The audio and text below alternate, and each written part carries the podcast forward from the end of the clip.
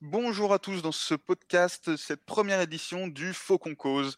Petit prénom, petit nom de podcast qui nous a été proposé sur Twitter et qu'on a trouvé plutôt marrant. Euh, ce podcast a pour but de parler des Hawks, comme son nom l'indique. Et donc du coup, pour ça, j'ai une petite team avec moi. Je vous présente tout d'abord François.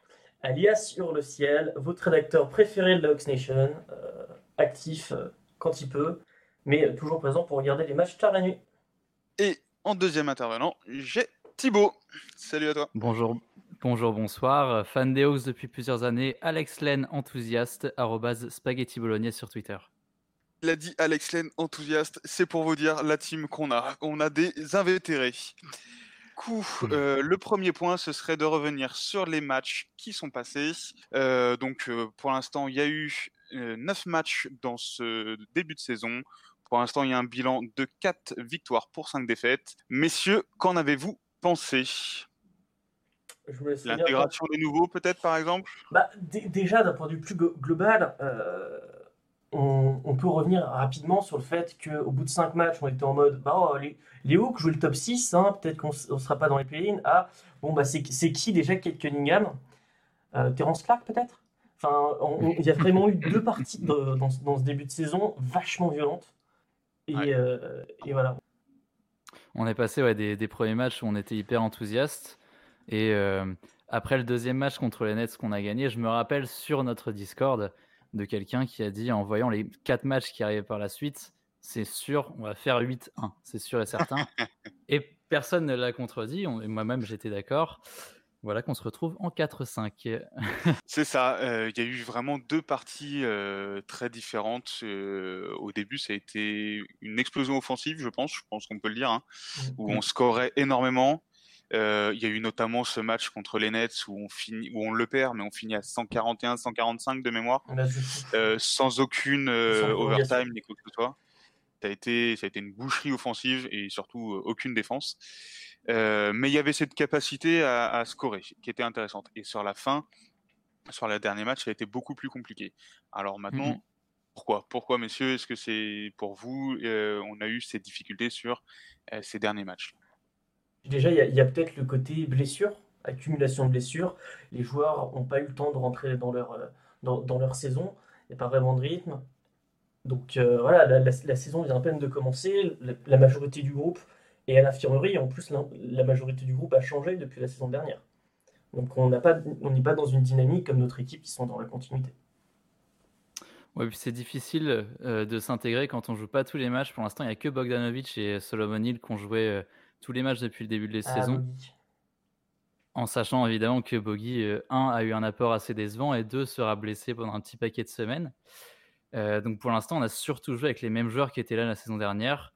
Euh, plus Hill, plus Capella, qui maintenant est assez fit pour jouer sans restriction, avec de temps en temps Gallinari ou Rondo euh, en plus en sortie de banc. C'est ça, puis il faut pas oublier, c'est qu'il y a eu quand même une intersaison qui a été très courte, très peu de temps pour se préparer, même si les joueurs se connaissent déjà de l'année dernière, se remettre dans le bain physiquement pour recréer des automatismes, ça met un petit peu de temps quand même. C'est pas du face à certaines équipes qui sont un peu plus rodées, qui ont des joueurs avec beaucoup plus d'expérience, ça fait toute la différence. Notamment par exemple des, matchs comme contre les Nets, euh, on le perd à l'expérience. Kyrie, il nous met des shoots qui sont monstrueux. Durant, il apporte énormément et en fait, bah, c'est des gars qui ont beaucoup de bouteilles, beaucoup d'expérience. Et c'est typiquement avec euh, sur ce genre de match euh, qu'on perd à cause de, de notre manque d'expérience, pardon. Hmm c'est le genre de match sur la durée que tu ne perdras plus. Normalement. Le, manque d'expérience en tant que groupe, et d'ailleurs tu voulais parler de l'intégration des nouveaux, euh, c'est vrai que pour moi il y, a deux choses à, dissocier. D'un côté le groupe équipe et de l'autre côté comment ils sont sur le terrain. On voit que sur le terrain il n'y a, pas, a pas vraiment toujours des automatismes, que ça joue plus en free flow, qu'il n'y a pas vraiment de système encore posé. Mais c'est normal, les joueurs ils viennent, ils viennent d'apprendre à se connaître. Mais par contre, à côté, j'ai l'impression que le groupe vit plutôt bien à part peut-être le petit bif là qui est sorti entre Trey et, John Collins mhm. sur la mentalité offensive qui que, devrait avoir Trey. Mais, mais j'ai l'impression que Rondo, même si on l'a très peu vu jouer, a plus ou moins trouvé sa place en fait de, de, de, de Daron en fait. On le voit même depuis le banc toujours à parler avec Trayon. Ouais, et pour revenir rapidement sur le, petit bif, euh, comme tu parlais, sur, euh, entre Collins et Trey, pour moi, ça m'inquiète pas. En tout cas, pas pour l'instant. Hmm. Dans le sens où euh, c'est de la vie de groupe. Oui, c'est des, c'est, voilà, ils se sont expliqués, ils se sont échangés des mots. C'est de la vie de groupe. je suis sûr qu'ils sont toujours potes, qu'ils échangent toujours plein de messages, etc. Qui font, bon, peut-être pas trop des soirées en ce moment, mais que s'ils pouvaient, ils le feraient. Et vraiment, c'est pas quelque chose qui m'inquiète pour l'instant. Faut voir comment ça, ça évolue, et notamment sur le terrain quand on jouera et que tout le monde pourra rejouer correctement. Mais pour l'instant, moi, j'ai vraiment aucun doute sur, ce qui, sur cette entente entre les deux. Pour, le groupe vit bien, quoi. Le, groupe, tout le monde a plus ou moins trouvé sa place. Après, il faut traduire ça sur le terrain. Pour le moment, c'est pas encore le cas. Trop de blessures, pas assez de rythme, etc. Mais ça va venir. Pas trop d'inquiétude pour le moment. J'allais dire que, euh, en fait, la seule interrogation, c'était euh, par rapport au bif, c'était la, la, réaction de Trey qui a été un petit peu euh, gamine, en fait. Mm. qui a été de se braquer et ensuite de sortir un match de merde contre les Hornets, même s'il a, il a dit que c'était pas à cause de ça. C'était ça la, vraie interrogation. Alors après, on va voir comment il réagit dans les matchs à venir et euh, je, on va garder un œil là-dessus surtout. Et puis, ah, notamment, on le dit, l'enregistrement de ce podcast, il est fait avant le match des Sixers. Donc déjà, on aura sûrement un élément de réponse dès ce soir s'il joue, parce que j'ai vu qu'il était sur l'injury list. Euh, donc on aurait certainement une, une réponse dès ce soir contre, contre les Sixers. Il y, a, il y a aussi un peu, un, pour, pour, moi, le, ils se sont parlé, etc. Mais c'était pas en réponse à ça que Trey Young a très peu shooté durant le match contre les Hornets. Pour moi, depuis le début de la saison, euh, il prend beaucoup moins de tirs, et notamment depuis euh, la critique qu'il a reçue entre les deux matchs des Nets par Steve Nash, euh, pour moi, sa mentalité a changé. Je ne sais pas à quel point est-ce qu'il est. Pour, pour, moi, c'est un problème entre lui et lui-même, dans le sens où d'un côté, avant, il prenait énormément de tirs, mais là, il en prend pas trop. On le voit hésiter à prendre des pull-ups à trois points. Enfin, j'ai l'impression qu'il est un peu perdu, soit de sa mentalité euh, de, de, de, scoreur fou, soit peut-être un petit peu de sa confiance euh, en la fiabilité de son shoot maintenant qu'il est mieux entouré et qu'il pense peut-être qu'aller servir un mec à trois points euh, dans, dans, le corner, c'est mieux que lui prendre son shoot. Certainement, et puis il y a aussi l'agression du cercle. Euh, on l'a vu, il a, il a eu beaucoup moins de lancers francs sur les derniers matchs. Et bizarrement, euh, j'ai vu la différence de, de, stats entre quand il avait plus de 10 lancers francs et moins de 10 lancers francs. C'est absolument fou. C'est-à-dire qu'il y en a un où il a 35 points de moyenne quasiment, et l'autre, il est à 15, points de moyenne. Et les pourcentages au shoot, en, en règle générale, n'ont absolument rien à voir. Donc je pense qu'il faut vraiment qu'il arrive à retrouver cette agression du cercle. Et les, coups, les, enfin, vu son poids, vu son gabarit, les, les, les, coups de sifflet vont arriver. Et du coup, il risque de reprendre confiance. Et on a besoin de ce triangle-là. On a besoin de ce gars-là agressif qui, qui va percuter, qui va lâcher des passes, qui va shooter aussi. Mais surtout qui va chercher les lancers francs parce qu'il est, il est létal quand il est sur la, la ligne des lancers francs. Quoi. c'est pas un joueur que tu défends comme ça. Trayon, c'est un, un, joueur, dès qu'il passe la, moitié de terrain, tu es obligé d'avoir un mec dessus, un mec pour mettre la pression. Du coup, euh, là, on a relevé pas mal de trucs euh, négatifs pour l'instant. Il y a peut-être quelques trucs positifs quand même, j'imagine, dans ces neuf matchs. On n'a pas vu que du mauvais. Bah, Thibaut, tu veux peut-être euh, peut réagir par rapport à ça? Carrément, ouais. Le, le, point positif majeur qu'on a relevé, c'est le jeu offensif, qui, après les cinq premiers matchs, était littéralement le meilleur de la NBA et qui nous a donné surtout l'impression que l'équipe euh, pouvait être un rouleau compresseur inarrêtable. Euh, j'avais kiffé notamment la façon dont tu es à gérer les fins de match en allant, chercher les lancers et en dégoûtant l'adversaire. Après, ça, c'était avant justement le, commentaire de Steve Nash qui a quasi tout changé en fait. Mm. Mais euh, vous croyez vraiment que son changement de mentalité, il vient seulement du commentaire de, de Steve Nash? Non. Ça me paraît assez étonnant parce que c'est un joueur professionnel. Alors on sait que Steve Nash était son idole quand il était enfant. Euh, et pendant toute son adolescence. Donc effectivement, ça a certainement joué, mais ça me paraît énorme d'avoir un tel changement de d'attitude entre les deux, entre avant le commentaire et après le commentaire. Juste pour ça, je pense qu'il y a eu d'autres choses à côté. Peut-être qu'il a senti qu'il aurait moins les coups de sifflet à partir de ce moment-là, parce que Steve Nash n'est pas le seul qui est monté euh, au tournant sur ce coup-là. C'est vrai. Et peut-être peut-être qu'à cause de ça, il s'est dit j'aurais moins les coups de sifflet, il faut que je change mon jeu. c'est vrai qu'en plus, euh, il a eu tendance à moins voir ses coups de sifflet après le commentaire de Steve Nash. Donc, euh, après, justement, pour moi, c'est un point positif. C'est que même s'il ne le fait pas de manière. Euh, enfin, pas toujours, on sait qu'il peut le faire. Aller provoquer des, des, des lancers quand, quand, il veut, plus ou moins. On sait qu'il peut le faire. Maintenant, il le fait moins. C'est quelque chose de négatif pour le moment. Mais n'empêche que sur ce début de saison, on a vu que le mec, s'il était dans un soir où il, où, il voulait prendre son équipe sur son dos, pouvait aller sur la ligne plus de 10 fois sans souci. Hmm. Et, même là, là, on est en mode, ouais, il va pas trop sur la ligne, il va moins, il va moins de 10 fois en ce moment. Mais déjà, il y allait 8 fois. C'était sa, moyenne de l'an dernier. Il était si je me trompe pas, il était à 9, 9 euh, fois sur la ligne ou plus. Ouais, je crois que c'était quelque chose comme ça, effectivement. Et toi, dans les points positifs que tu as relevés, du coup, euh, François? Euh, Alors, le, jeu offensif, top. Pour moi, mine de rien, l'animation offensive est top parce que je pense que le, le QI basket a augmenté. Mais les matchs, la plupart, on les perd parce qu'on ne rentre pas nos tirs et on ne rentre pas nos bons tirs. C'est-à-dire qu'on mm. perd, mais ça reste un point positif parce que quand on se sent en rythme, quand nos shooters ont, leur, la confiance, les shoots ouverts qu'on rate dans le corner, on les ratera beaucoup moins. Et en fait, c'est un petit peu. Je suis dégoûté d'avoir perdu ce match et je suis frustré parce qu'on avait les clés pour, pour, le gagner. Mais en même temps, dans un autre contexte, plus tard dans la saison, ce même match, on le gagnera 9 fois sur 10. Parce que justement, c'est frustrant, mais en même temps, le jeu, le jeu offensif est bon. Donc il y a des défaites qui sont des défaites actuellement, mais qui, quand tout sera en place, euh, n'en seront plus clairement. Moi, c'est ce que, je, enfin, je vais, vous rejoindre sur mon point. Euh, le, principal point positif que j'ai vu, c'est surtout l'animation offensive.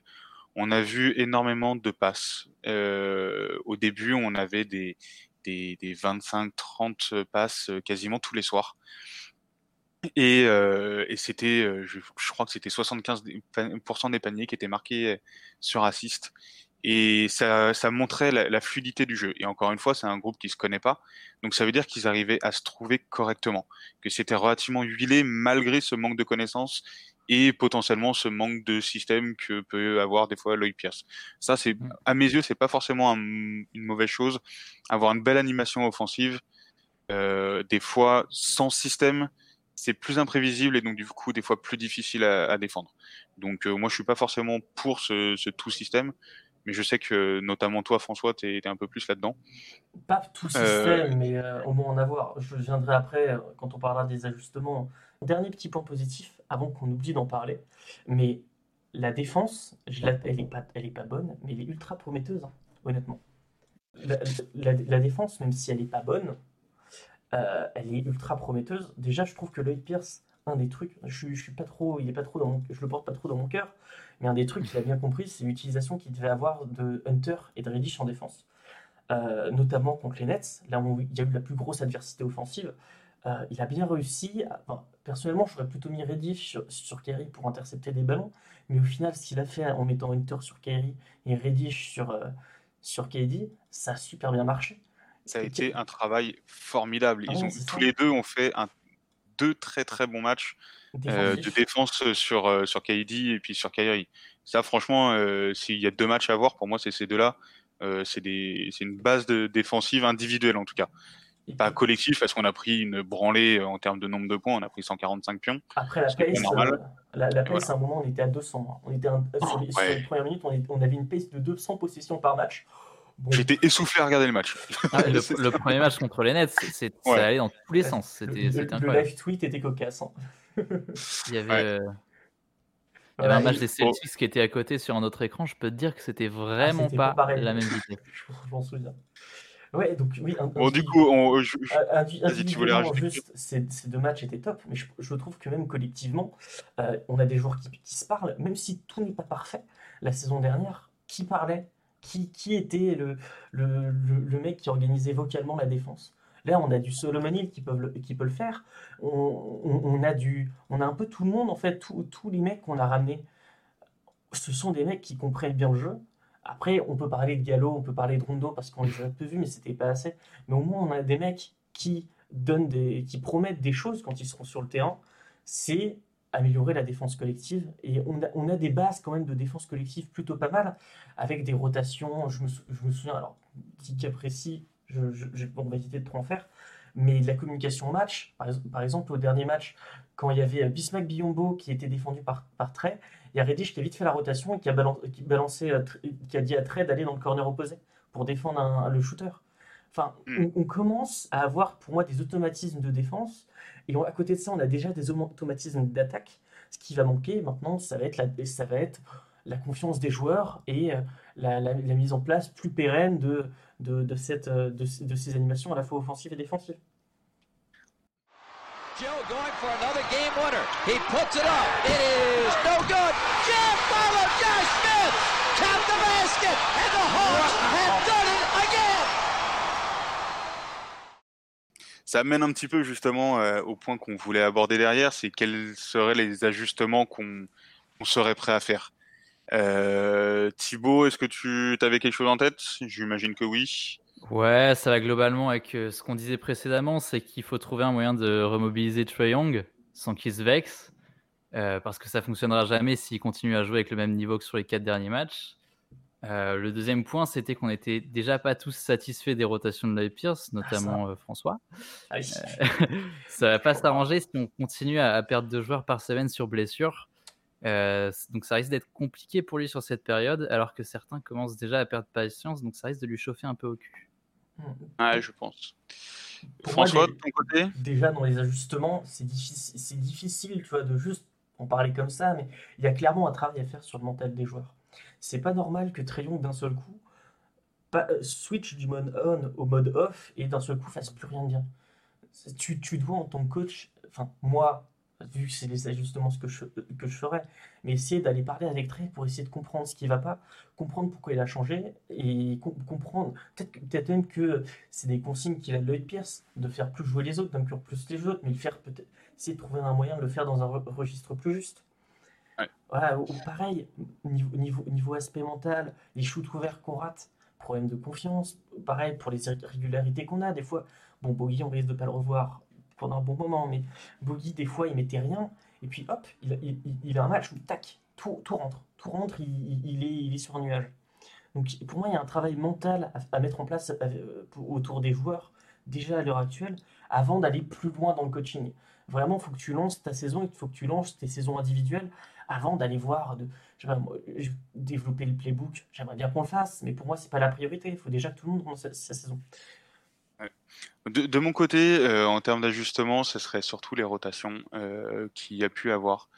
Parce que euh, on l'a vu notamment dans, le, dans plusieurs troisième cartons, mmh. où on avait une belle avance, on a perdu cette avance, et on a senti que Lloyd Pierce voulait laisser ses joueurs. Alors il y a eu notamment un des matchs où c'était un back-to-back, où les joueurs étaient cramés, ouais, contre Détroit. Où euh, les joueurs étaient cramés, ça se sentait, et donc du coup, on a senti qu'il a voulu les laisser pour que les autres euh, récupèrent de l'autre côté. Sauf que quand tu, quand tu perds 15 points d'avance, il y a un moment de temps, il faut que tu prennes un temps mort, il faut que tu fasses quelque chose, il faut que tu changes ta rotation pour ramener quelqu'un qui va plus maîtriser le tempo, qui va mieux gérer le, match. Et c'est en ça où pour moi, il fallait, euh, enfin, où j'aimerais que les, rotations s'améliorent grandement. Là, ça a été un petit peu compliqué. Je vous propose de passer au point suivant. Euh, c'est le joueur qui nous a marqué euh, en ce début de saison. And that guard,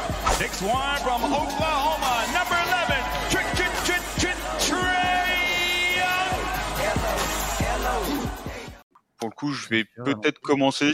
Euh, moi, ça a été, et je crois que messieurs, vous serez, vous serez plutôt d'accord avec moi, ça a été DeAndre Hunter. Hunter a fait un très gros travail défensif. À l'heure actuelle, c'est peut-être notre meilleur défenseur, je pense. Euh, voilà. En termes de stats, c'est notre troisième euh, scoreur avec 16,4 points. Donc il step, il step up par rapport à l'année euh, précédente. Et puis on le sent à l'aise en fait. Mmh. C'est surtout ça. Les trois points, ça rentre, ça va pénétrer, ça défensivement, ça, ça réussit à, je, vais dire lockdown, c'est pas lockdown, mais euh, il a réussi quand même à défendre sur quelques très très gros joueurs. Euh, donc euh, non, franchement, c'est le joueur qui m'impressionne le plus sur ce début de saison et c'est pour moi le joueur sur lequel on peut le plus, le plus s'appuyer à l'heure actuelle, celui qui est le plus constant en fait dans la rotation. Et c'est bien d'avoir un gars comme ça et c'est bien qu'il montre aussi son statut de quatrième choix de draft parce que l'année dernière ça a été très chahuté notamment par rapport à, à Reddish qui avait montré plus de choses en fin d'année. Là, on sait pourquoi on a allé le chercher. Il faut rappeler que c'est un petit, un petit reach quand même euh, des Hunter. Et là, on sait pourquoi on a allé le chercher mm. aussi haut à la quatrième et qu'on a fait autant de changements, enfin de, de trade pour, euh, pour aller choper euh, Hunter. C'était un choix 8 et 19 qu'on avait tradé pour le choix 4 des, des, des, Pels, enfin des, des Lakers dans, le trade d'Aidy. Mais oui, oui, totalement. Pour, pour, pour, le moment, sur ce début de saison, c'est clairement le joueur le plus régulier, le joueur qui répond tous les soirs présents. Je ne me, rappelle pas d'un soir où il était fantomatique des deux côtés du terrain. Tandis que par exemple, Reddish, j'ai beau l'adorer, mais je me souviens de matchs où, des deux côtés du terrain, ça allait pas. Mais ouais, totalement, il y a, il y a, il y a un côté euh, où c'est comme s'il avait débloqué un, un, un, niveau supplémentaire dans, sa, dans, la confiance et dans les prises d'initiative. Là, vraiment, par, séquence, ça peut être le moteur de l'équipe, ça peut être le joueur qui va prendre ses lancers, ça peut être le, joueur qui. qui il, il, est défendu par Kyrie, parce que contre les Nets, il, était, il a été quelquefois défendu par Kyrie sur les transitions. Bah, il va demander le ballon, il, va, il va aller le jouer en pénétration, il, va prendre ses deux points ou son lancer. Enfin, il, y a, il y a vraiment ce côté tu sens que c'est peut-être le joueur qui a le plus progressé durant cette intersaison et pourtant, Dieu sait qu'on en attendait beaucoup de tous nos jeunes. Tu voulais parler de Nathan Knight, je crois, derrière? C'est ça, c'est ça. Alors, bien sûr, Hunter, joueur qui, a le plus surpris, qui, qui, joueur qui a vraiment marqué ce début de saison. Mais en parlant de surprise, il y a vraiment une surprise euh, au premier sens du terme, au point qu'il n'est apparu dans, aucun article que j'ai écrit sur, l'intersaison des Hawks. C'est Nathan Knight. Alors, Nathan Knight, euh, petit, joueur qui est passé sous les radars de tout le monde à la draft euh, pourtant, la draft, elle a été intéressante jusqu'au pic 40-50. Hein. Et il arrive, on ne sait pas trop ce que c'est. Il a, il une dégaine un peu. Tu vois, c'est un intérieur. Il a une dégaine un peu. Tu vois, il, il, dénote pas. Mais quand il rentre sur le terrain, première rentrée, 14 points. Première fois qu'il fout les a NBA, 14 points. Euh, il rentre des 3 points. Euh, il, met des dunks. Il est servi par Trayon. Vraiment, petite surprise un peu le joueur qu'on prend en two-way euh, à la Brandon Goodwin de la saison précédente et qui montre des, choses auxquelles on ne s'attend pas. Et c'est aussi peut-être là qu'on voit tout le flair de Travis Schlenk qui s'arrête pas juste aux 10 premiers choix parce qu'il sait qu'il va avoir un, choix 10 de draft. Non, il est là, il, fait la draft jusqu'au pic 40, il l'avait dit. Et il y avait encore des joueurs qui l'intéressaient après la draft. Honnêtement, petite surprise, il, peut défendre, il prend des rebonds, euh, il peut se montrer à droit il a une petite présence et il a fait du bien, surtout quand on voit que notre rotation derrière en seconde unité dans les postes intérieurs, c'était Gallinari qui, était pas mal a été pas mal blessé durant ce début de saison et Bruno Fernando qui franchement décevant. Donc ouais, non, bonne petite surprise, je sais pas ce que vous en pensez, mais moi personnellement, je kiffais son début de saison. Ah, carrément, moi je, je, veux le voir avec plus de minutes que Bruno Fernando, franchement, quand je vois ce début de saison. Ouais. Ah, faut, faut, pas oublier qu'on a Congo qui devra arriver et je pense que ça va être euh, quasi terminé pour lui derrière. Yep. Toi, du coup, Thibaut, ton joueur euh, qui t'a marqué, ton joueur surprise, euh, entre guillemets, de ce début de saison? Ouais, alors moi j'aurais aussi parlé de, de DeAndre Hunter évidemment, mais je vais vous parler de Kevin Werther, euh, que j'enterrais un peu après cet été, que j'estimais pas vraiment au niveau dans une équipe compétitive. bah, il m'a fait mentir, parce qu'il a un très bon apport des deux côtés du terrain, volontaire et très efficace défensivement, et de plus en plus automatique offensivement pour punir de, de loin notamment. Euh, tu, tu, vois, un, dès qu'il chope un, ballon sur le corner et qu'il shoot, tu, dans ta tête, il est dedans. Quand il prend un step back, même très contesté, il a un très très bon pourcentage. Et euh, ouais, c'est celui qui m'a surpris depuis, depuis le début. Pour moi, c'est lui qui compense euh, pour l'instant l'apport décevant de Bogdanovic. Mmh. Et je l'attendais pas tout à fait à ce niveau-là, c'est-à-dire qu'il a des apports statistiques quasiment meilleurs que la saison dernière, alors qu'il a perdu près de 5 minutes de temps de jeu. Ouais, c'est le point que je voulais rappeler. C'est euh, alors déjà, il est en sortie de banc. Bon, il joue 27 minutes et c'est 12 points, euh, 3,4 rebonds et 3,6 assists avec 40%, enfin 39% à 3 points. Donc euh, pour une sortie de banc, c'est quand même quelque chose de, très sympa à avoir. Je pense qu'on est tous euh, contents d'avoir ce joueur-là dans notre équipe. et, lui aussi, j'ai l'impression que mentalement, il a débloqué quelque chose durant cette intersaison. Avant, on voyait un petit peu hésitant à aller, driver. Là, en pré-saison, on l'a vu driver en transition autour de, de 4 joueurs, avec 4 joueurs mm. autour. Il, a, je pense que déjà, physiquement, il s'est développé. Il a pas mal poussé à la salle. il y a un running gag, c'est les épaules de, de Kevin Hunter. Il a vraiment pris des épaules. Mais ouais, il, est vraiment, vraiment, je pense, physiquement, il se sentait un petit peu, euh, un petit peu fragile la saison dernière, notamment après euh, ses, gènes en début de saison parce qu'il avait une mauvaise hygiène de vie. Là, cette saison, il n'a jamais été aussi fit, j'ai l'impression. Euh, il est prêt, il s'est préparé, il, a confiance en lui et il répond présent là où on ne l'attendait pas, en défense. On, le voit concentré en défense. C'est pas parfait, mais c'est des choses qu'on voyait pas la saison précédente.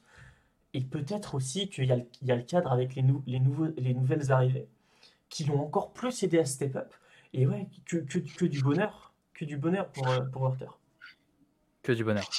Donc, après le joueur qui nous a le plus marqué, qui nous a plus le, surpris en bien, on va forcément parler de celui qui nous a le plus déçu en ce début de saison. Et pour en avoir un petit peu parlé avec vous, messieurs, je pense que c'est Trey Young. Mm. On en a déjà un petit peu parlé sur ce début de podcast, enfin sur ce début, sur ce podcast. Euh, bon, il y a eu deux phases. Euh, il y a eu deux phases. Une où euh, il a été bon, il était vraiment été bon. Il a mené la, danse, il a mené les, les, les Hawks. Mm. il tournait à peu près à 35 points de moyenne. Il était meilleur marqueur ou sous second meilleur marqueur de la ligue. Et puis depuis quelques matchs, moins d'agressivité, moins de shoot, euh, pas le même body language aussi euh, sur le terrain, on l'a ressenti. Et bon, je pense que je, vous ne me contredirez pas euh, si je vous dis que Trey Young est le joueur qui nous a le plus déçu pour l'instant. Thibaut, tu veux peut-être enchaîner? Ben, Je suis tout à fait d'accord. Young m'a plutôt déçu, surtout sur sa deuxième partie, et m'inquiète un petit peu par rapport à sa réaction. Je l'attends un petit peu au tournant, pour être honnête. D'accord. François, de ton côté J'aime beaucoup parler du mental des joueurs. Et là, il faut parler du mental de Trayong. Euh, ouais, bah c'est ça. C'est euh, on-off.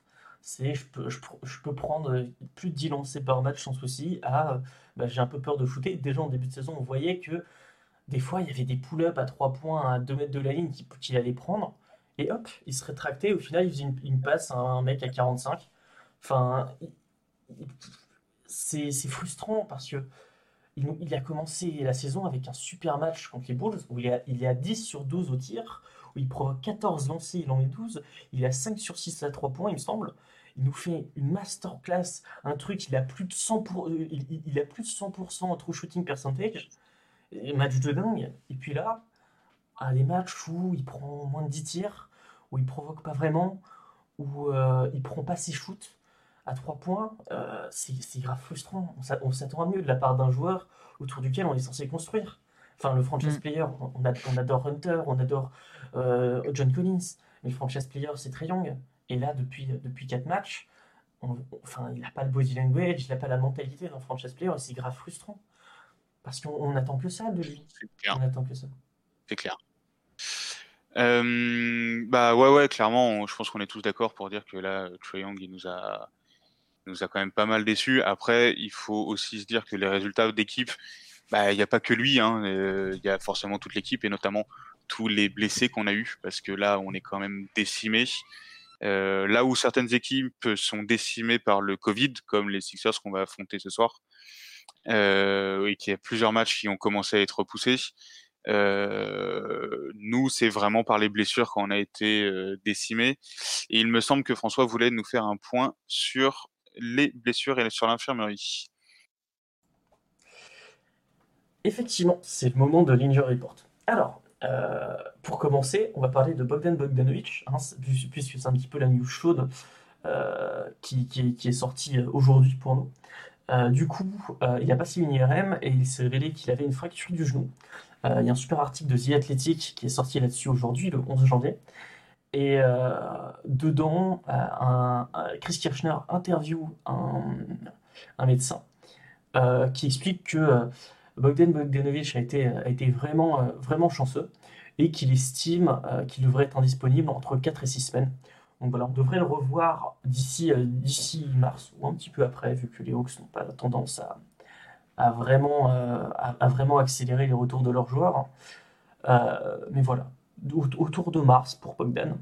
Euh, Danny lui aussi, s'était blessé euh, en match. Euh, c'était le 30 décembre face aux Nets. alors, c'est une entorse de la cheville droite suite à un contact de Kerry. Et, et sa situation devrait être réévaluée autour du 17 janvier. pour rappel, il, il avait joué que 3 minutes dans ce match. Et il avait déjà raté 3 matchs précédemment suite à une contusion au pied gauche contre, les Bulls. donc il est à 27 minutes jouées depuis le début de la saison. Ça fait peu, et déjà deux blessures euh, distinctes à son compteur, mais il devrait pas tarder à revenir. Euh, si on estime que le, 17 il est apte à reprendre les entraînements, il devrait revenir autour du, du 24, une semaine après, euh, c'est-à-dire une semaine de, de réathlétisation, comme on, a pu voir avec les, joueurs, les joueurs qu'on va citer plus bas. Chris Dunn, lui, est toujours absent. on verra dans quelques jours ce qu'il en est. Euh, vis-à-vis de son retour euh, dans l'effectif et aux entraînements. Euh, globalement, il a eu un problème au cartilage au niveau de la cheville droite avant la saison. Il avait déjà eu un, problème similaire la saison précédente, mais c'était au genou. et il a été opéré en fin décembre, et du coup, d'ici, le 13-14, il devrait être, sa situation devrait être réévaluée. enfin, on continue avec Rajon Rondo. sa situation un peu nébuleuse. Euh, il avait d'abord raté deux matchs à cause d'une douleur au genou. Il avait joué deux matchs, puis il est reparti à l'infirmerie euh, pour une rééducation au niveau de son genou droit. Euh, on a très peu vu jouer, on ne sait pas trop quand est-ce qu'il sera de retour. Je pense que les Hawks prennent beaucoup de pincettes avec lui, vu qu'il n'a a pas vraiment eu l'intersaison. Hein. Il, a, vraiment joué en octobre, et là il reprend directement en décembre il n'a pas vraiment une pause et il a un certain âge. Donc euh, ils, vont, un petit peu euh, normalement le, couver, mais dans tous les cas, il fait déjà un très bon travail euh, de, mentoring à côté sur le banc. Enfin, les deux joueurs qui sont quasiment en train de revenir. Tout d'abord, Onika Okungu, pour rappel, il s'était cassé un orteil avant la draft. il devrait bientôt revenir, participer aux entraînements et jouer des 3 contre 3 comme Tony Snell du coup, qui lui euh, est carrément probable pour ce, soir, pour nous, hein, contre Philly. Voilà, donc il, lui s'était blessé au pied droit euh, avant le début de la saison. Euh, et il est, il est sur retour et il devrait jouer, il devrait jouer ce soir.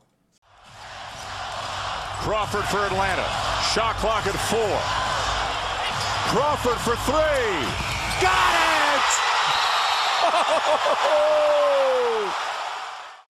J'ai le calendrier sous les yeux et on va affronter donc les Sixers ce soir, les Suns euh, dans deux jours.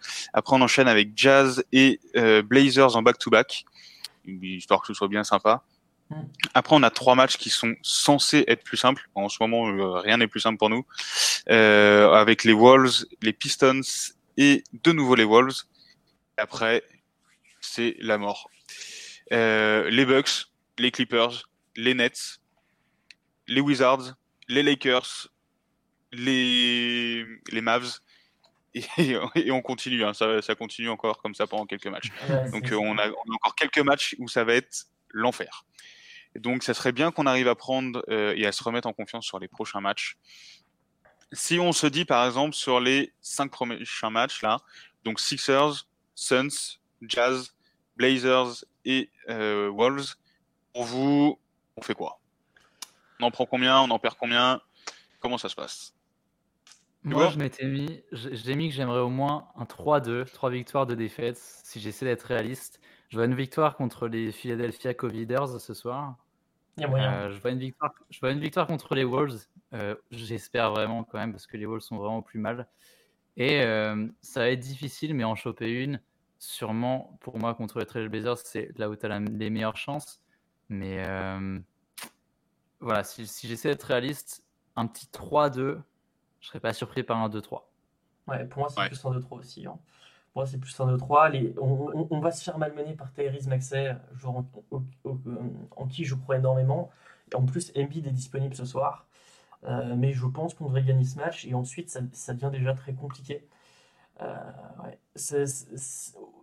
on va pas se mentir, les matchs qu'on devait gagner, c'était ceux d'avant.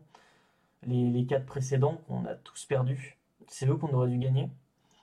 Maintenant, va, va, essayer va, falloir essayer de s'accrocher euh, dans, dans, cette, euh, dans, dans cette petite euh, série de matchs un peu compliqués avant d'arriver en enfer.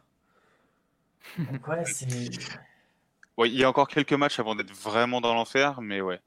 je, je, suis un peu comme vous sur le 3. Après, avec ces Hawks, j'ai l'impression qu'on n'est jamais aussi bon que contre des bonnes équipes. Mmh. Et euh, du coup, je me dis que c'est pas impossible qu'on aille en prendre un au Jazz, voire aux Suns. Vraiment, c'est contre Philadelphie ou, ou, contre, euh, contre Minnesota. Ouais, typiquement, c'est ça, toi. Et notamment, on a un, Jazz Blazers en back-to-back. Je pense que ça, ça va être très compliqué, notamment contre les Blazers, qui de mémoire jouent quand même plutôt up-tempo. Donc, on risque d'être cramé. Mm.